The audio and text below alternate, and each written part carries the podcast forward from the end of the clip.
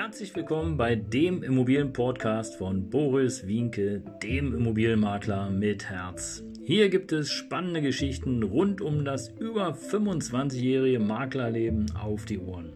Ich freue mich auch im Namen meines Teams von 3V Immobilien, dass ihr dabei seid. Los geht's, euer Immobilienexperte Boris Wienke.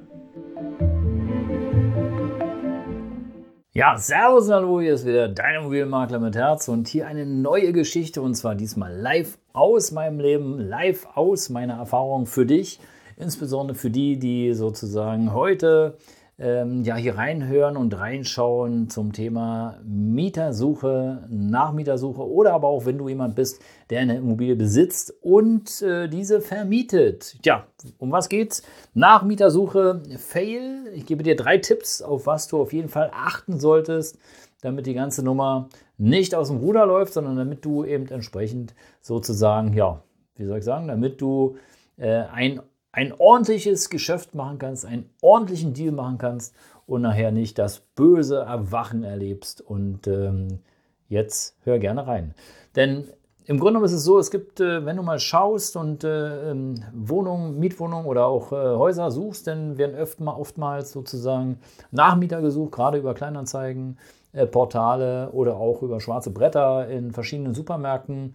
Und da gilt es Folgendes zu beachten. Und zwar das Erste, was ich dir mitgeben möchte hier auf diesem Kanal, ist, ja, wenn jemand einen Nachmieter sucht, ja, inwiefern ist er denn überhaupt autorisiert? Also darf der das überhaupt? Ist es im Sinne des Vermieters? Also da würde ich auf jeden Fall an deiner Stelle mal direkt nachfragen ähm, ob es äh, so ist, dass er das machen darf und äh, wie die Chancen sind, überhaupt ähm, ja, die Wohnung zu bekommen.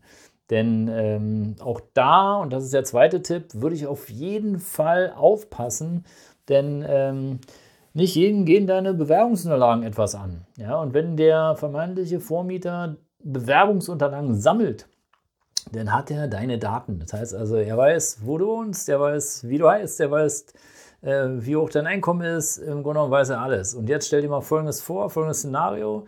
Ja, der Typ zieht aus. Ja, der zieht aus, weil er eben vielleicht gerade finanzielle Schwierigkeiten hat. Und jetzt kommst du mit einem Supereinkommen. Da könnte schon sein, dass er, tja, dass er vielleicht dich mal so ein bisschen nach hinten schiebt, ähm, weil er sagt, ja, oder er schiebt dich natürlich nach vorne, weil er sagt, Mensch, komm, das wäre der richtige Typ für die Immobilie, das wäre der richtige Nachmieter. So.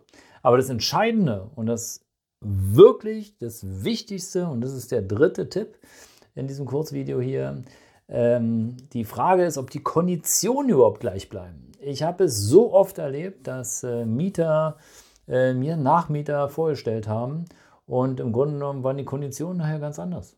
Ja, damals, als ich bei der Hausverwaltung gearbeitet habe, hatten wir öfter solche Fälle. Und äh, ich meine, klar, wenn eben äh, die Immobilie vorher vermietet worden ist, ich mache jetzt mal nur ein ganz kleines Beispiel für 700 äh, Euro netto kalt, ja, und äh, nach Mietspiegel und Vergleichsmiete und alles, was man machen konnte, äh, wäre die äh, Wohnung eben für 750 oder 770 netto kalt zu vermieten.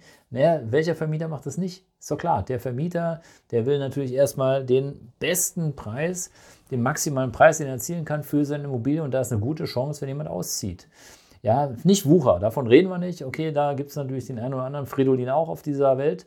Aber wir reden von normalen Erhöhungen. Ne? Und äh, jetzt stell dir vor, du bewirbst dich auf diese Wohnung, ja, und äh, vorher hat sie vielleicht 700 Euro gekostet plus Nebenkosten, sagen wir mal 900 Euro warm.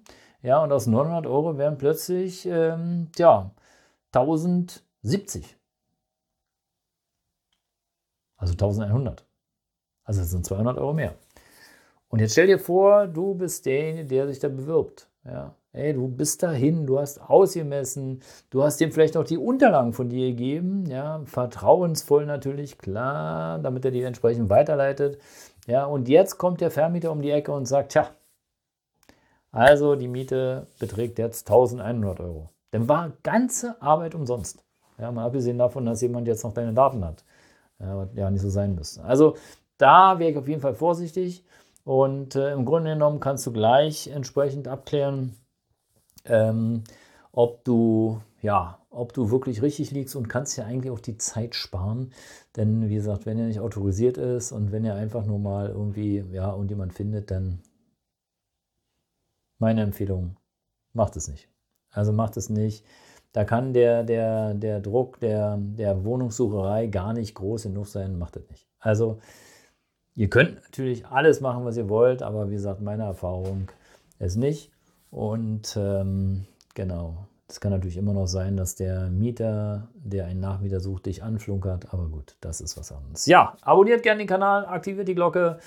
Selbst erlebt, Nachmietersuche und der, der Nachmieter sucht, der war überhaupt nicht informiert, der war gar nicht autorisiert. Der Vermieter wollte ihn gar nicht aus dem Mietvertrag lassen und äh, passt bitte auf, es heißt nicht automatisch, wenn du als Mieter Nachmieter stellst, dass der Vermieter den akzeptieren muss. Der hat da seine Vorstellung, also frag lieber direkt nach. Das soll es für heute gewesen sein. Danke, dass du dabei bist. Und äh, demnächst gibt es wieder eine spannende Geschichte rund um den Verkauf. Ähm, also aktiviere die Glocke, bleib dabei. Ich freue mich. Bis dahin. Ciao. Dein Immobilienmakler mit Herz.